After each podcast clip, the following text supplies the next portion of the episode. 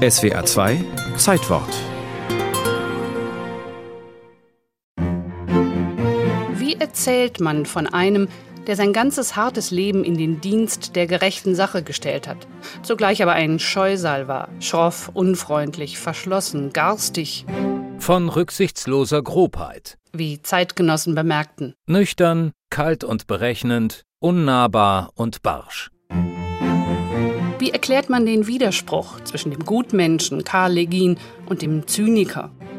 Fast schien es zuweilen, als wollte er die Menschen absichtlich von sich abstoßen.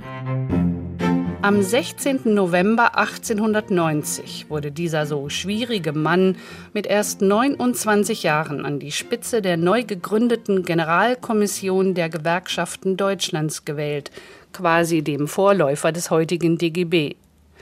Kein Revolutionär, sondern ein Pragmatiker, der für konkrete Verbesserungen kämpfte im Hier und Jetzt. Fairen Lohn, menschenwürdige Arbeitsbedingungen, kürzere Arbeitszeiten. Das ist der Kern seiner gewerkschaftlichen Arbeit, sagt Legin-Biograf Karl Christian Führer. Die Vorstellung, auch Arbeiter sollen ein gutes Leben haben. Geboren wird Karl Legin 1861, das jüngste von 13 Kindern. Mit 14 beginnt er eine Drechslerlehre für fünf Jahre statt der üblichen drei, weil er zu arm ist, das Lehrgeld zu zahlen. Die Arbeit eines Drechslers ist hart und schädigt in kürzester Zeit die Gesundheit. Weil nach den damaligen Bedingungen der gesamte Holzstaub, der dabei anfällt, direkt in die Lunge geht. Das heißt, ein Drechsler war in der Regel im vierten Lebensjahrzehnt eigentlich invalid. Düstere Aussichten, aber sein Lebensweg ist dann ganz anders verlaufen. 1886, Legin ist 25 und inzwischen Geselle, taucht er als Redner bei einem Vortragsabend der Hamburger Drechsler-Gewerkschaft auf. Schon 1887 übernimmt er den Vorsitz des Verbandes, ehrenamtlich. Gewerkschaften existieren bis dato fast nur auf lokaler Ebene und mit Bezug ausschließlich auf die eigene Berufsgruppe. So gibt es etwa im Baugewerbe unterschiedliche Vereine für Maurer, Zimmerer, Bildhauer, Steinmetze, Stuckateure, Bautischler, Tapezierer oder Gipser. Um ein derartiges Klein-Klein zu beenden, wird 1890 die erste nationale Arbeitervereinigung gegründet, die sogenannte Generalkommission unter Vorsitz Karl Legins.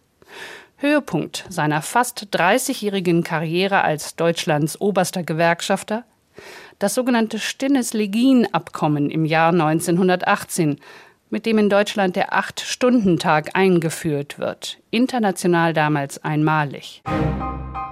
Legins Tätigkeit verlangt ihm alles ab. Er geht auf Vortragsreisen quer durch Deutschland und bis nach Amerika. Er ist sein eigener Sekretär. Er überwacht den Druck der zentralen Gewerkschaftszeitung und schreibt nahezu alle Artikel selbst. Mehrfach bricht er zusammen. Sein Alkoholismus ist kein Geheimnis. Etwas anderes schon. Die Liebe zu einer verheirateten Frau, Emma Ira, einer bekannten Feministin. Emma Ira und Karl Legin haben für lange Jahre eine wilde Ehe geführt, wie man das damals nannte. Und eine Straftat im wilhelminischen Kaiserreich. Die beiden hätten ins Gefängnis kommen können, wenn sie jemand angezeigt hätte. Emma Iras Tod 1911 wirft Legin einmal mehr aus der Bahn. Er wird schwer krank, noch wortkarger und abweisender und stirbt schließlich 1920 mit nur 59 Jahren.